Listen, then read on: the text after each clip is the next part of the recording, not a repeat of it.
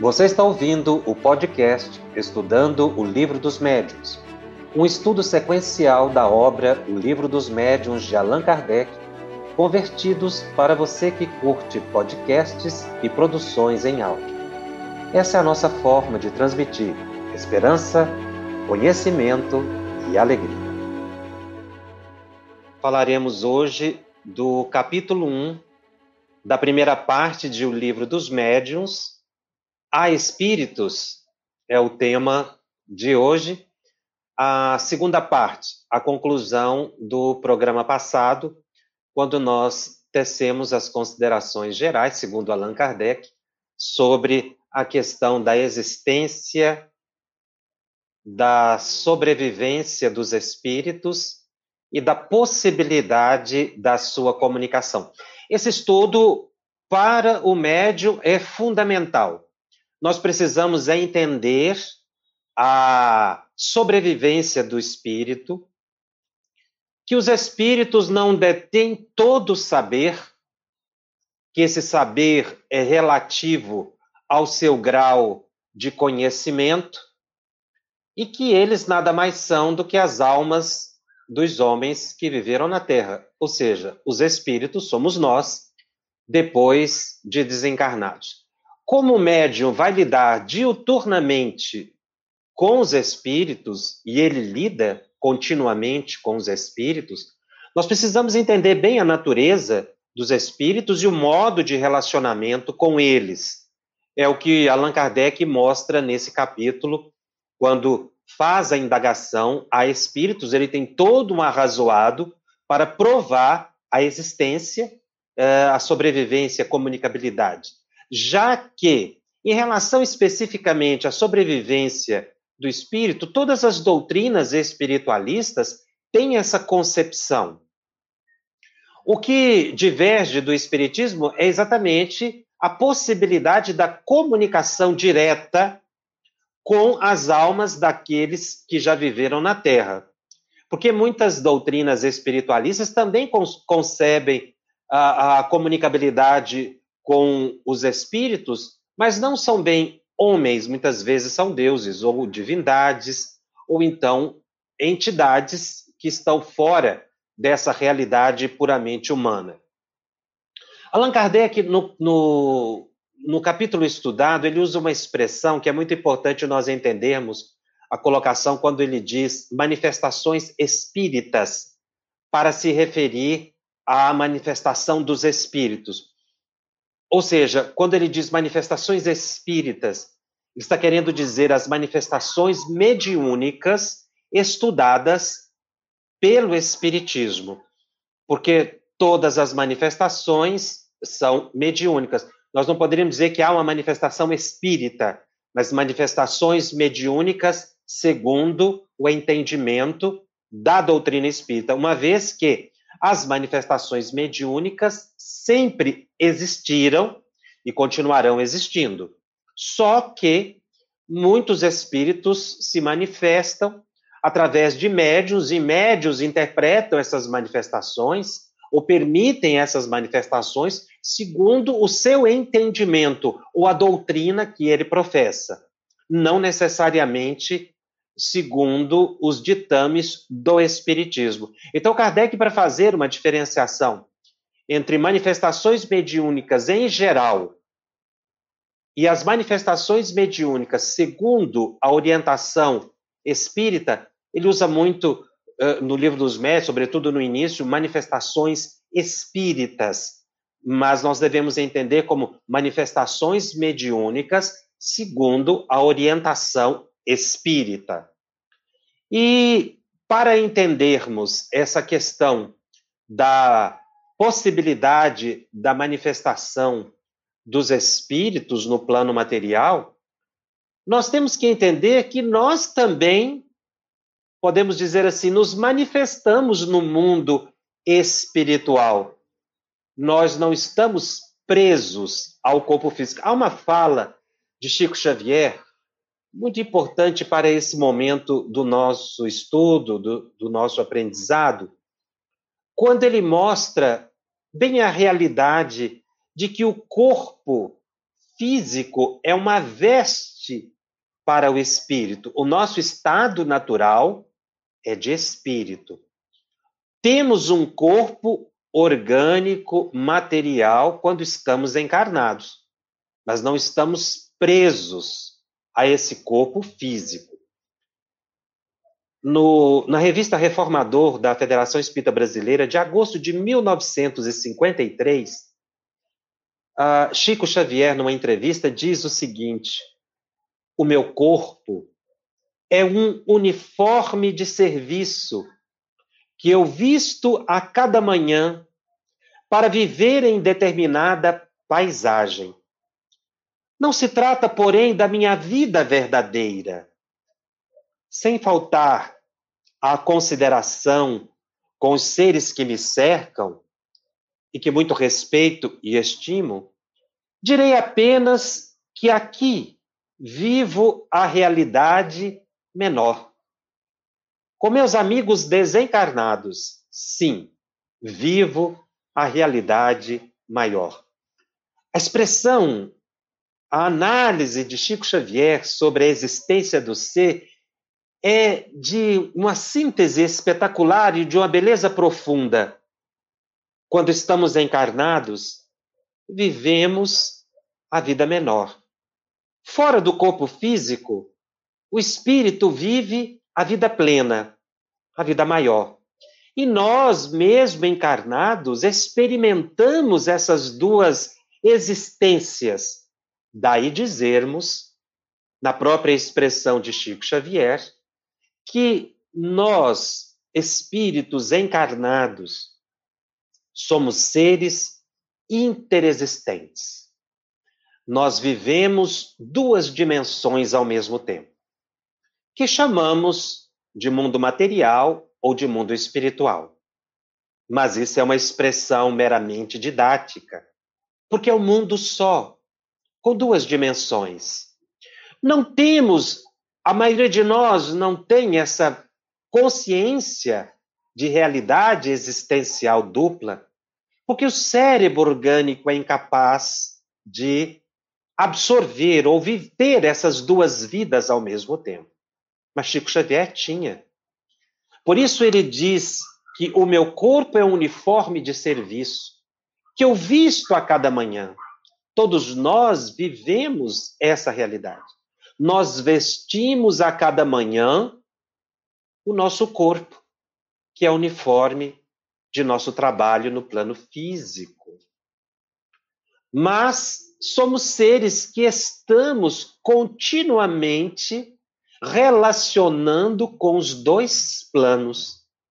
E precisamos aprender isso, uma vez que esta vida dupla, mesmo inconsciente, tem repercussões contínuas.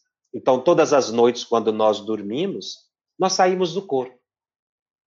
E vamos viver a vida maior. Mas ela precisa ser uma experiência salutar, porque a maioria de nós vai buscar a convivência dos espíritos e dos ambientes que têm afinidade muitas vezes perturbadas. Somos hipnotizados de madrugada para acordarmos de manhã como verdadeiros autômatos e não percebemos que estamos sendo teleguiados por mentes perigosas. Devemos orar à noite, pedir a proteção de nosso espírito protetor, para que com eles, espíritos bons, possamos conviver e acordar pela manhã saudáveis com a mente tranquila, serena. O médio necessita muito desse tipo de experiência extracorporal salutar. Senão ele se desequilibra, porque as energias são desgastadas pela madrugada, quando nós devemos utilizar a noite para a recuperação das nossas energias que gastamos durante o dia. O estágio consciencial de Chico Xavier é o futuro de nós todos. Todos nós um dia teremos essa percepção dupla da realidade. Porque isso decorre da nossa evolução. Nós estamos evoluindo para aprender a dominar cada vez mais a mente e o sentido mediúnico. Chico Xavier e outros médiums já, vivi, já viveram, não é, ou vivem a realidade futura da humanidade. Então, todos nós vamos chegar nesse estágio do Chico. Porque essa é a fatalidade, o progresso humano. Então, nós hoje temos uma mediunidade iniciante, com poucas experiências fenomênicas. Mas no futuro, nesta encarnação ou em encarnações posteriores, nós chegaremos nesse estágio de plena consciência das duas realidades que vivemos. Ou, melhor dizendo, da grande realidade que vivemos de dimensões diferentes. É por isso que é importante estudarmos a mediunidade, porque já estaremos antecipando o nosso progresso, o processo evolutivo. Então, mesmo que eu não tenha consciência da minha vida, da minha existência extracorporal ainda no corpo físico, eu tenho que considerar isso como de repercussão no meu cotidiano e ter vigilância psíquica. Mas quando eu me afasto do corpo físico, como é que eu me apresento no mundo espiritual? É aí que Allan Kardec vai mostrar que os espíritos, em sua essência, são como que chamas, luzes, focos de inteligência. E que revestindo esse foco de inteligência,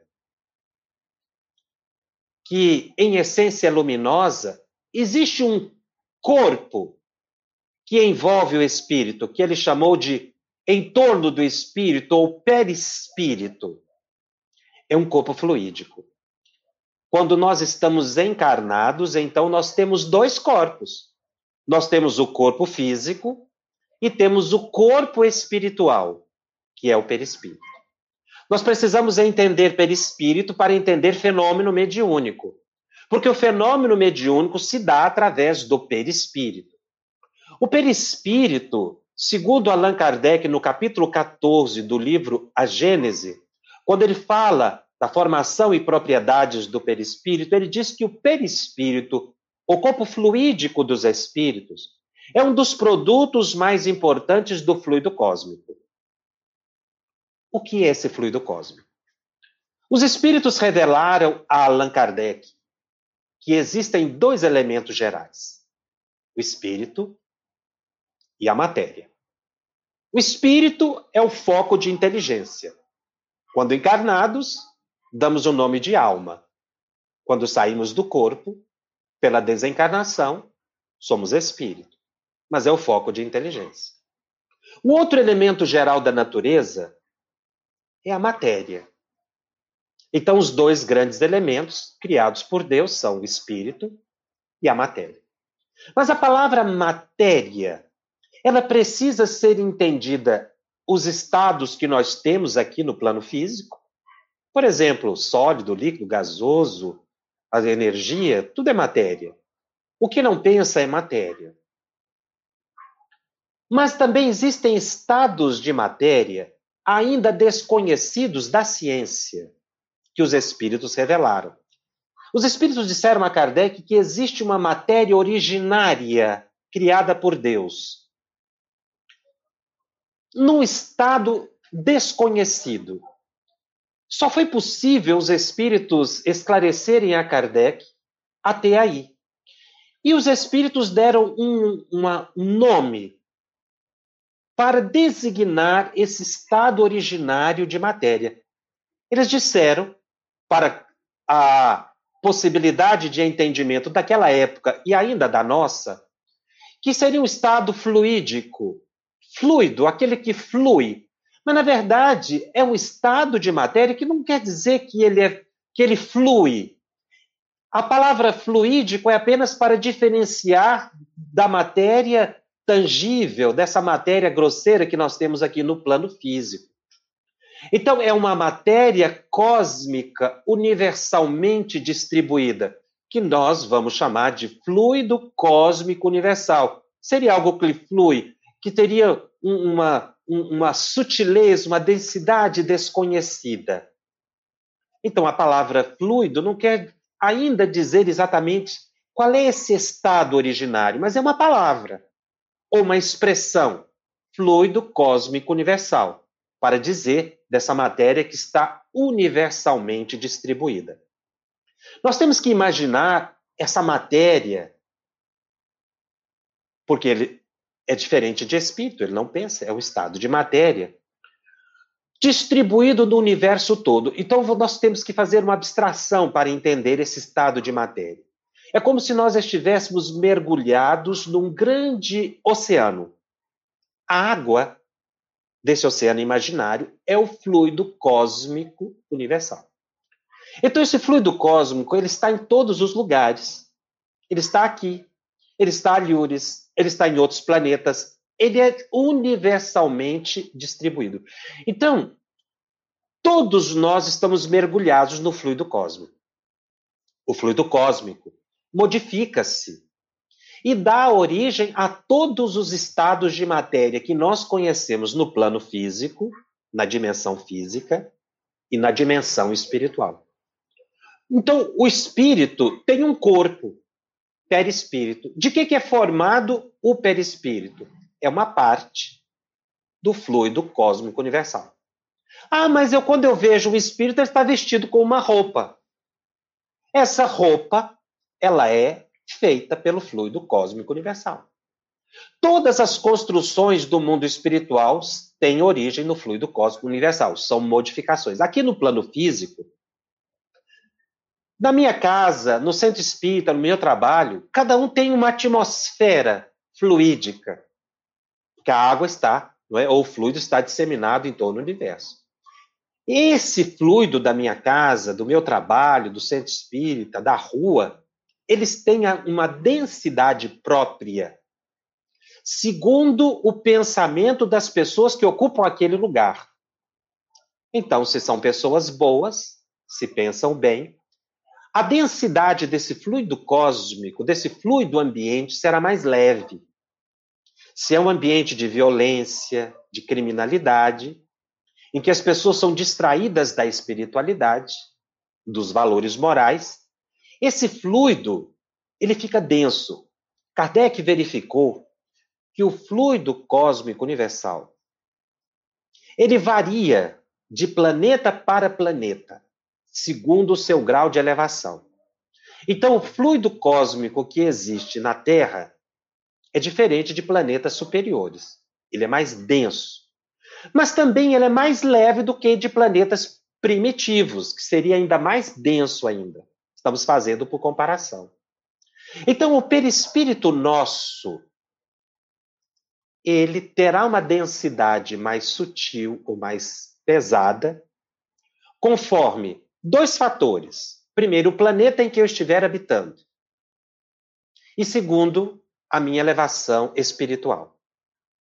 Então, um espírito elevado poderá estar num planeta primitivo. Ele vai tirar o seu corpo fluídico dos fluidos desse planeta. Mas vai ser mais leve do que os nativos desse planeta.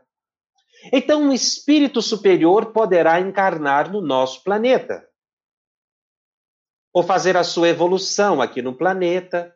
Enfim, como nós temos notícia no livro A Caminho da Luz, que vieram para cá, para a Terra, para ajudar a evolução do planeta, espíritos de capela, não é? como diz Emmanuel, esses espíritos eram, são mais elevados do que os nativos do próprio planeta Terra. Então, eles vão retirar aqui, quando reencarnaram aqui na Terra, eles retiraram para a formação do seu perispírito espontaneamente,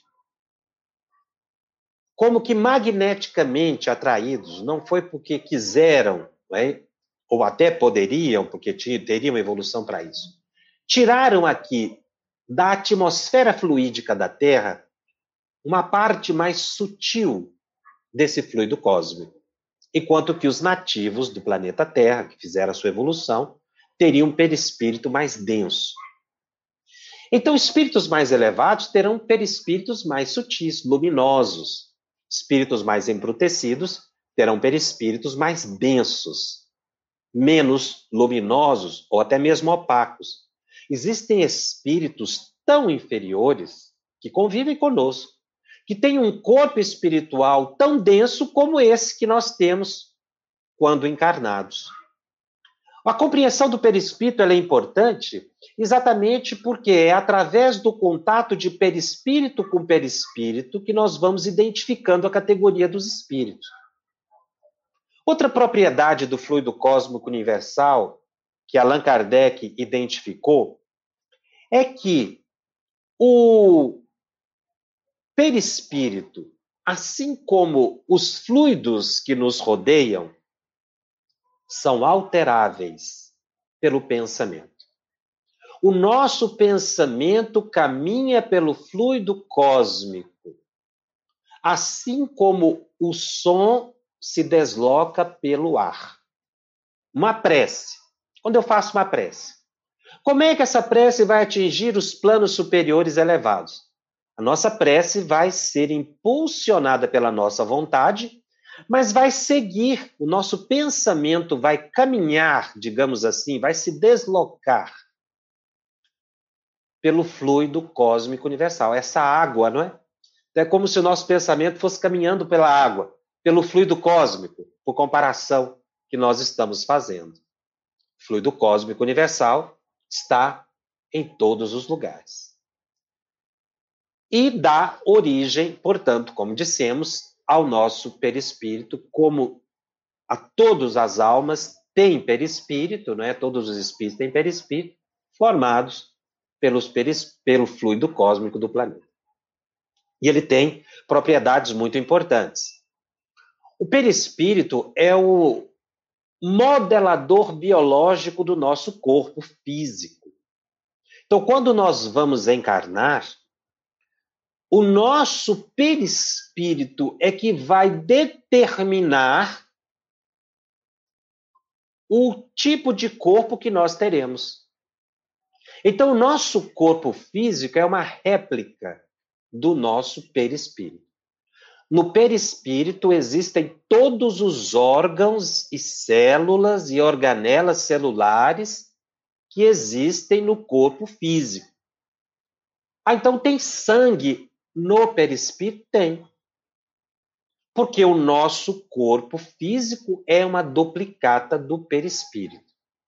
Por isso é que na reunião mediúnica, quando o espírito fala que ele está com dor e ele está vendo uma ferida no corpo, ele está vendo a ferida no corpo perispiritual, que é tão realidade para ele como é uma ferida nesse corpo. Por isso é que eu não posso desconsiderar essas falas dos, dos espíritos em reunião mediúnica e achar que isso é apenas imaginação. Isso é uma construção psíquica real para o espírito. Então ele sente dor, ele sente emoção, ele sente angústia, ele vê a ferida.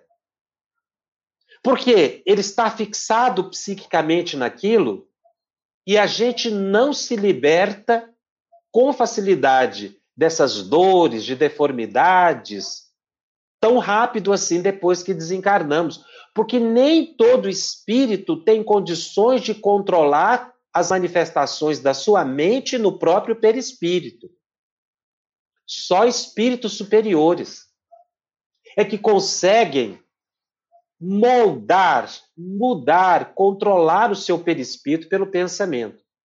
A maioria dos espíritos desencarnados apenas causa um reflexo do pensamento no perispírito. É por isso que espíritos inferiores não vão a colônias espirituais superiores, nem a, plan nem a planetas superiores. Porque eles não conseguem tornar o seu perispírito, que é tão denso, pesado, para eles tão orgânico como o nosso corpo físico. Eles não conseguem mudar. Então eles não têm essa facilidade de deslocamento como é para os espíritos superiores. Espíritos superiores conseguem moldar o perispírito. Eles conseguem descer em regiões inferiores e ir a esferas superiores. Então, o nosso perispírito, ele é continuamente alterável pelos nossos pensamentos. Sejamos nós encarnados ou desencarnados. E há uma outra consequência muito importante que Kardec identificou, e ele estuda isso no livro A Gênese, sobre o perispírito. Ele usa uma expressão muito, muito curiosa. Ele diz que todos os nossos pensamentos se fotografam no perispírito. Ele usa a palavra fotografia. Na revista Espírita, ele vai explicar melhor. Ele diz que em torno de nós, o nosso perispírito também não fica preso dentro do corpo físico. Ele se expande.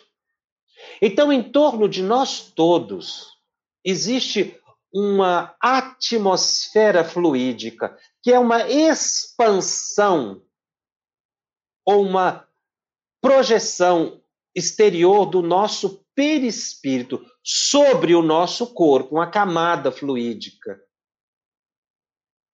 que André Luiz chamou de aura. A aura é uma projeção, é uma expansão do perispírito. Tudo que a gente pensa surge primeiro no perispírito para depois se manifestar no corpo físico.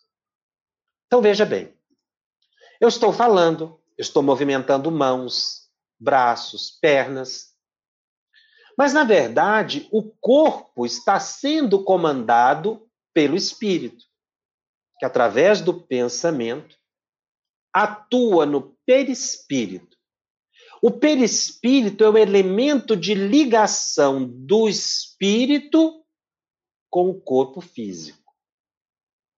Então, quem pensa é a alma. Quem determina o funcionamento, o batimento do meu coração, que é espontâneo, é a minha alma. Todo o movimento do meu corpo físico é determinado pela minha alma. E isso é feito pelo perispírito. Veja, perispírito é matéria.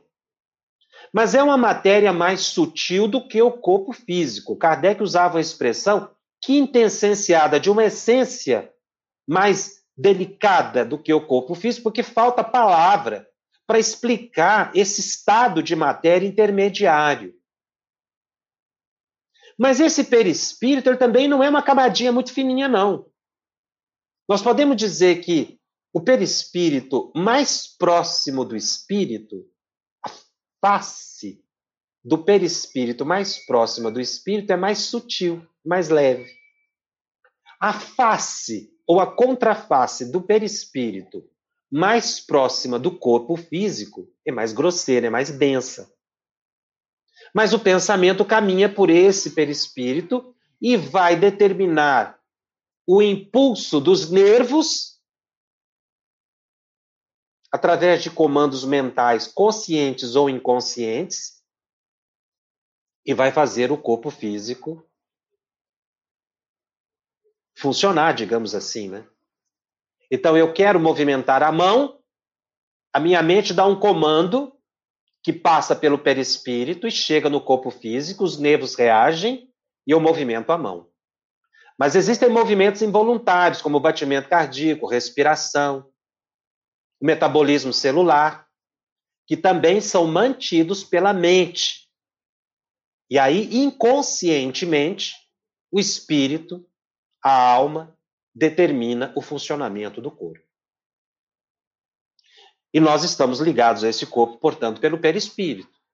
Mas à noite, quando nós saímos do corpo, o corpo fica na cama, e nós saímos com o corpo fluídico, o corpo perispiritual.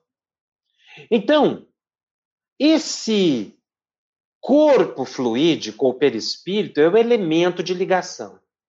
Ora, todo comando que eu dou no corpo é através do perispírito e feito pela mente. Então, tudo que eu penso, primeiro se projeta no corpo perispiritual, para depois seguir para o corpo físico. Um dos elementos é, evidentes é a ação de andar, de respirar, como eu falei.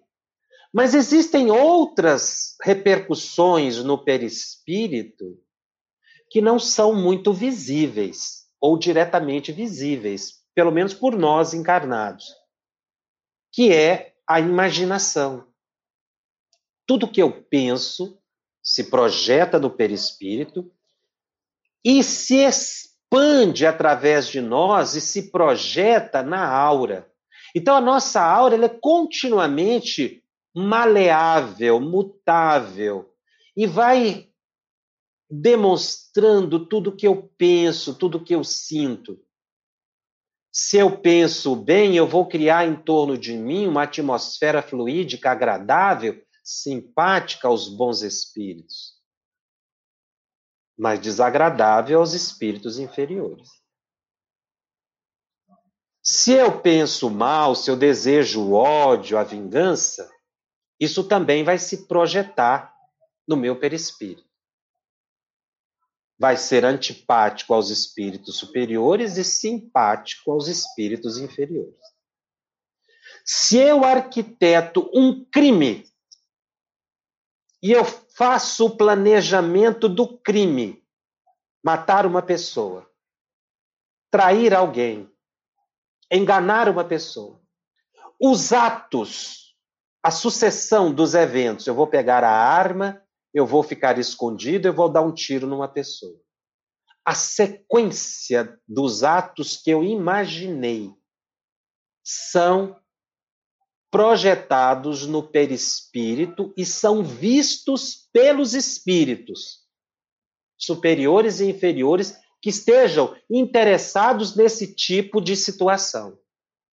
Mesmo que eu não realize o crime, o ato de planejar, ele se materializa, digamos assim, né? ele, usando a expressão de Kardec, ele se fotografa, ele se projeta, como um filme que a gente assiste no aparelho de televisão. Espíritos criminosos vão se aproximar de criminosos, atraídos por esses pensamentos. Nós temos que lembrar que o espírito sempre presta atenção naquilo que é interesse dele, viu? Um espírito que gosta de dinheiro, ele não vai se preocupar com o crime. O espírito, ele só presta atenção naquilo que é foco de suas emoções. Então, se eu planejo a bebida alcoólica, não, eu vou agora chegar num bar, vou sair daqui de casa, vou encontrar os amigos. Eu estou planejando, eu vou no bar e vou beber tantas cervejas. Isso tudo, essa sequência de atos, se, se projetou, ficou visível como um filme no meu perispírito. E é visto através da aura, que é uma plataforma de contato psíquico com os espíritos. Então, os espíritos vão junto comigo para o bar. Mas se eu planejo sair da minha casa, visitar alguém que está enfermo,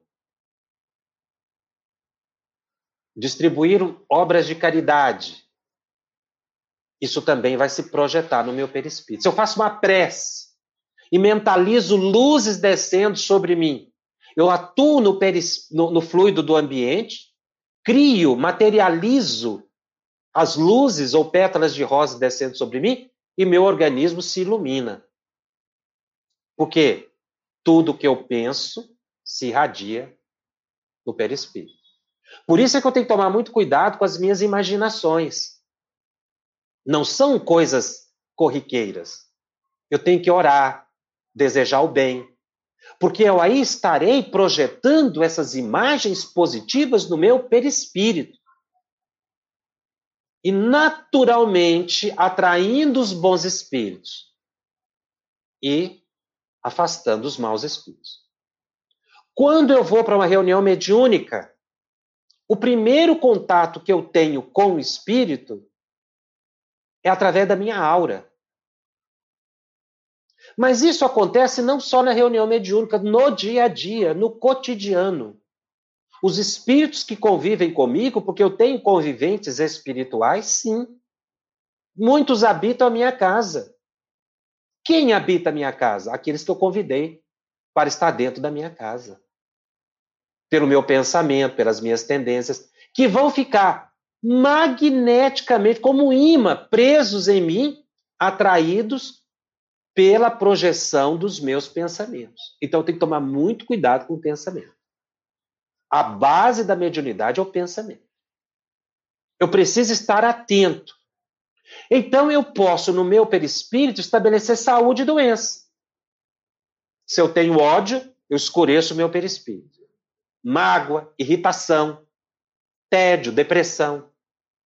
Só que tudo que eu penso vai para o perispírito, mas não fica no perispírito, se projeta no corpo físico. E aí existem alguns órgãos de impacto, né? Dos nossos pensamentos, que a medicina psicossomática já mostrou que isso é possível. Então, tem pessoas que guardam muito mágoa, ódio, elas causam um descompasso no coração podem ter arritmia cardíaca, alteração na pressão arterial. Outros, guardando rancor, tédio, depressão, podem alterar o pâncreas e ter um diabetes, por exemplo. Por quê? Porque tudo que eu penso, eu altero o corpo físico. Ah, mas então eu posso estabelecer também a saúde no corpo físico? Posso. O meu corpo expressa os meus pensamentos. Assim como uma casa bem arrumada ou mal arrumada, com bom gosto ou com mau gosto, com higiene ou sem higiene, a casa demonstra as atitudes do morador. O meu corpo reflete as atitudes do morador, que é o espírito. O corpo é minha veste, é meu uniforme que eu visto a cada manhã. É meu uniforme, então ele terá a constituição que eu desejar. Eu preciso sair dessa faixa de depressão, de tristeza, de ansiedade, porque eu sou um espírito que estou num corpo físico e que eu determino as minhas condições de saúde ou de enfermidade.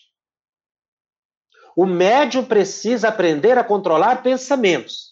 Aprendeu a controlar pensamento, ele está controlando a mediunidade. Mediunidade é reflexo do pensamento. Então, o estudo da aura é muito importante.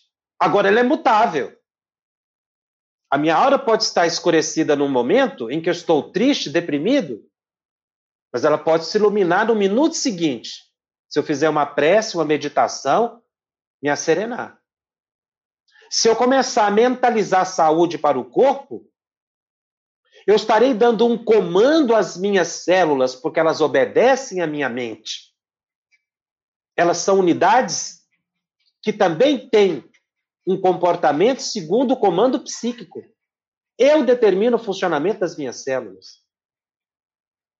Eu posso criar um tumor, mas eu posso desfazer esse tumor de acordo com os meus pensamentos.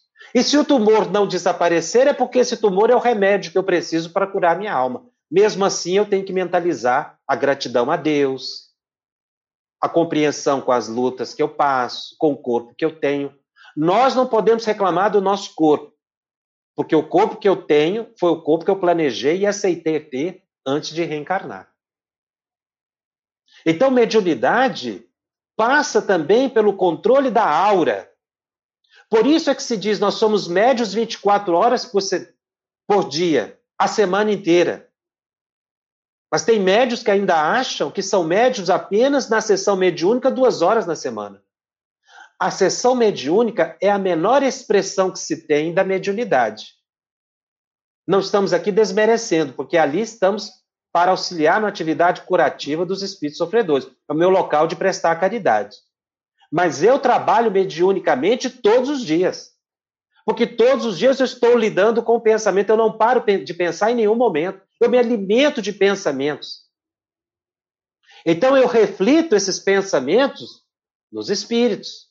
E os espíritos refletem esses pensamentos em mim. É contato mental. os espíritos, segundo Allan Kardec, manipulam os fluidos não com as mãos, pelo pensamento, está lá na Gênese. Então, essa aura é a nossa plataforma de contato, de comunicação. Como André Luiz diz no livro Evolução em Dois Mundos, é uma antecâmara. É uma antecâmara do espírito. Essa expressão é interessante usada por André Luiz, antecâmara do espírito, ou seja, quando um espírito se aproxima de mim, o primeiro contato que ele tem é com a minha aura, que será simpático ou não a ele. E ele vai ficar do meu lado ou não, conforme a minha aura. Então, é através da aura que nós temos atividades de intercâmbio. Por isso é que falamos que todas as pessoas são médios, né? Porque todas as pessoas têm essa plataforma de contato com os espíritos. Sejam, nós somos vistos e examinados pelas inteligências superiores, diz ainda André Luiz, no livro Evolução em Dois Mundos, capítulo 17. E ele conclui dizendo: somos sentidos e reconhecidos pelos nossos afins, temidos e hostilizados ou amados e auxiliados pelos irmãos que caminham em posição inferior à nossa. Então, realmente, o nosso perispírito, não é? Que é essa plataforma de contato com os espíritos, através da atmosfera fluídica, segundo Allan Kardec, ou aura, como diz André Luiz, é que precisa ser nossa atenção no cotidiano.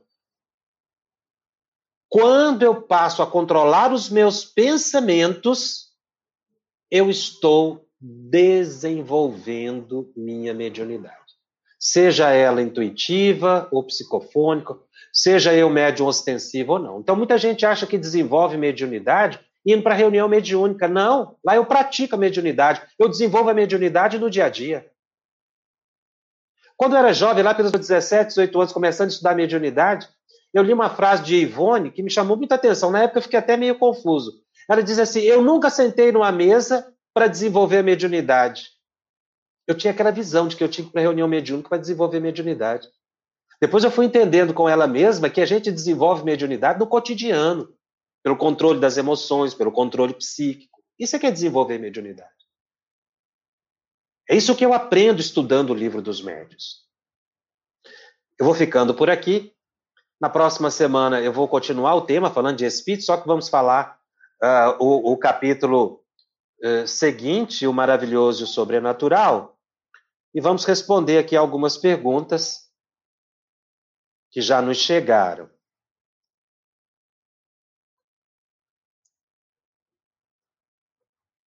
Se nós não respondemos todas as perguntas, semana que vem o assunto vai continuar, porque isso é, uma, é, uma, é um edifício né, que nós estamos construindo aqui. Falamos um pouquinho hoje, analisando, e vamos devagar, e assim a gente vai entendendo a questão da mediunidade. Uh... Humberto nos pergunta: os fluidos cósmicos em torno de cada mundo se diferenciam? Exatamente. Como o perispírito é o meio do espírito acessar a matéria, é a, raz... é a razão da necessidade de mudança de, de perispírito na mudança de mundo? Pelo que a gente entende, é isso mesmo, Humberto. Se eu evoluir e eu for para um planeta superior e ali habitar, espontaneamente eu vou formar um corpo perispiritual compatível com aquele ambiente. Mas os espíritos dizem o seguinte: o perispírito, para os espíritos superiores, ele é moldável, viu? Então ele pode mudar a forma. Uma pessoa, por exemplo, que desencarna como criança, é um espírito superior.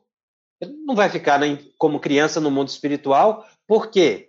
Porque o nosso estado natural é de adulto, ele vai crescer rapidamente, porque ele controla o perispírito.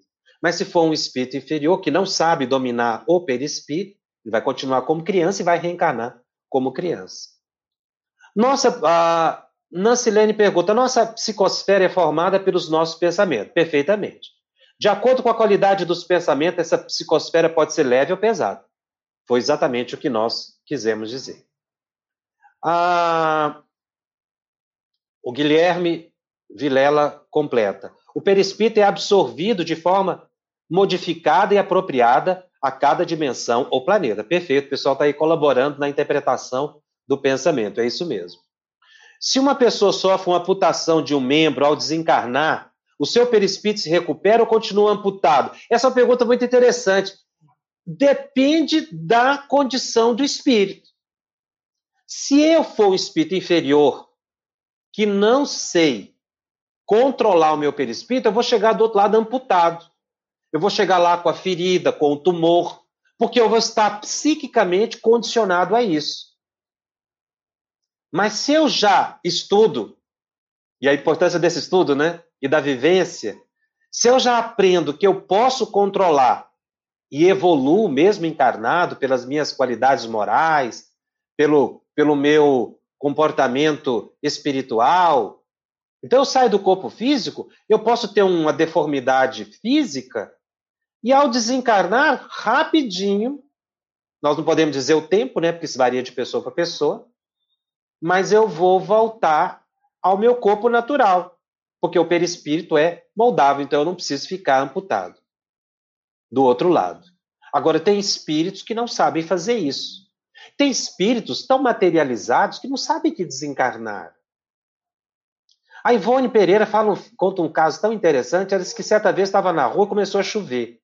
E ela se escondeu, se abrigou debaixo dessas marquises de prédio, né? Quando ela olhou do lado, estava cheio de espírito do lado dela, escondendo a chuva. Nem estavam na rua, espíritos da rua, que nem sabiam que tinham desencarnado. Então eles vão continuar com as feridas, com as deformidades, com as amputações. Mas eu preciso aprender que esse controle depende do meu amadurecimento espiritual. Eu posso controlar, desde que eu vá aprendendo ainda no corpo físico a controlar os meus pensamentos para não ter essa surpresa desencarnatória. A Lúcia é, nos pergunta: a hora é expansão do perispírito, o duplo etérico, onde se, se encaixa nesse contexto? O duplo etérico é ainda uma manifestação do, do próprio fluido cósmico universal? Seria ainda uma outra variação do próprio, ou um estado perispiritual em que nós temos. Nós saímos do corpo físico, quando à noite, quando dormimos, com o nosso duplo, que é o corpo perispiritual, que é a réplica do corpo físico. Mas esse duplo terá uma aura. A aura ou a expansão do perispírito é diferente do, do duplo. Então, o duplo etérico tem também essa aura. Não se confunde duplo etérico com aura. Tá? O duplo é exatamente o corpo com que nós nos afastamos dele, do corpo físico à noite, por exemplo, ou no desdobramento, uma reunião mediúnica e coisas assim. Ah, no caso de espíritos, a Graça nos pergunta, Graça Muniz, no caso de espíritos que se apresentam como animais, eles modelam seu perispírito para se apresentarem na forma animalesca ou sofrem alteração por outras mentes? Exatamente isso, Graça. As formas animalescas são deformidades do perispírito, mas aí já é uma outra variação do perispírito. O, o nosso perispírito é moldável pelo meu pensamento. Tá. Só que se eu for hipnotizado por outras mentes, a minha mente poderá deformar o meu perispírito. Qual é a base da licantropia, zoantropia, essa deformidade na forma de animal? A culpa. Eu cometi um crime. Eu tenho culpa. Um espírito maldoso que domine a técnica da hipnose vai fazer com que um indivíduo que tenha culpa entre num estado tão grave de culpa que ele deforma o perispírito. Mas veja bem, não é o hipnotizador que deformou o perispírito e transformou o perispírito em forma animal. Ele hipnotizou a mente do espírito culpado. E o próprio espírito culpado deformou o seu perispírito. Então é a mente que é manipulada pelo hipnotizador, pelo perseguidor espiritual. E a mente do indivíduo hipnotizada, deturpada,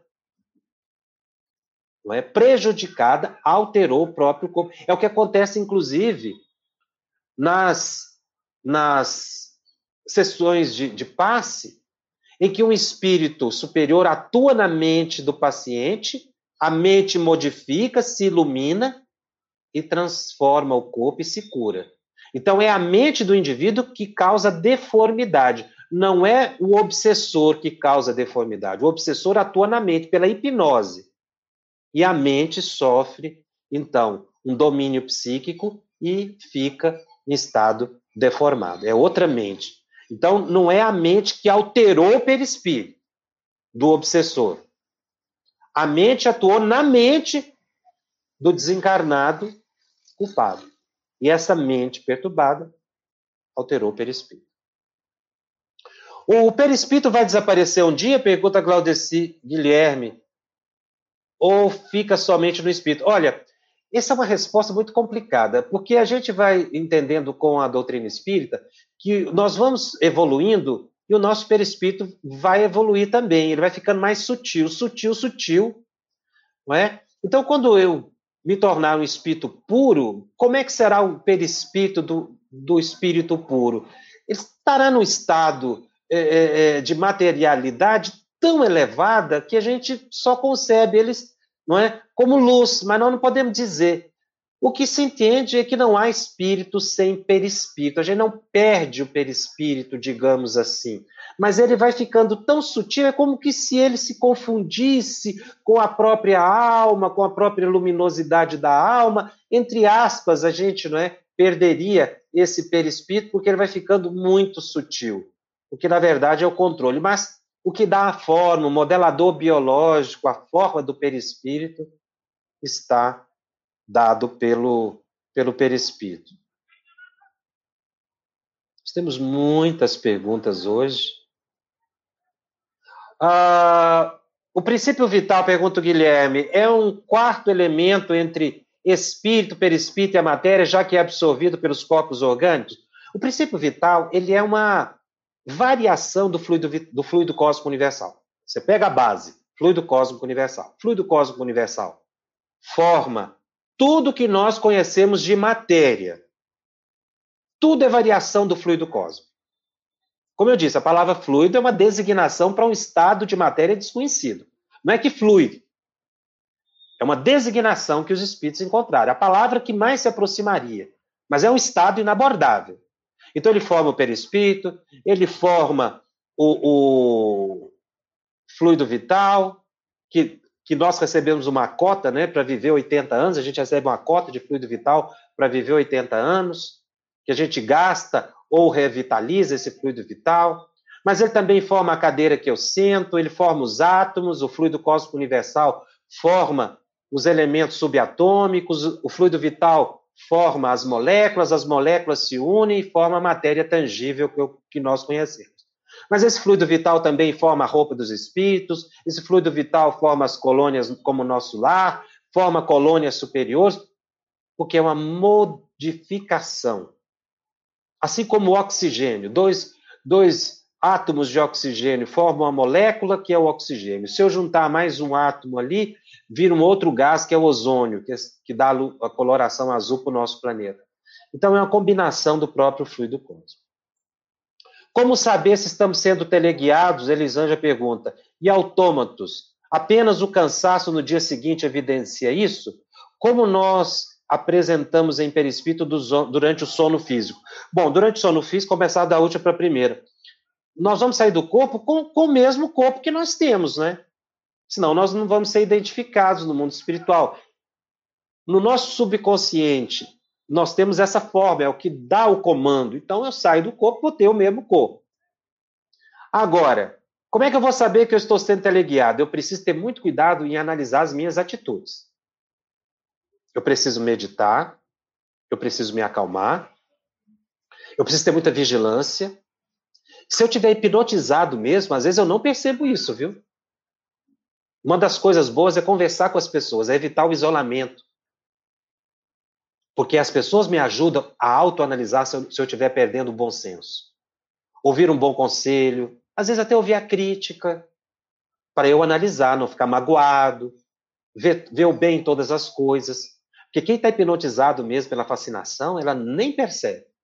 Mas eu posso, pela autocrítica, não, pera lá, será que o que eu estou fazendo está correto? Deixa eu, deixa eu começar a prestar atenção. Como é que está a minha conduta?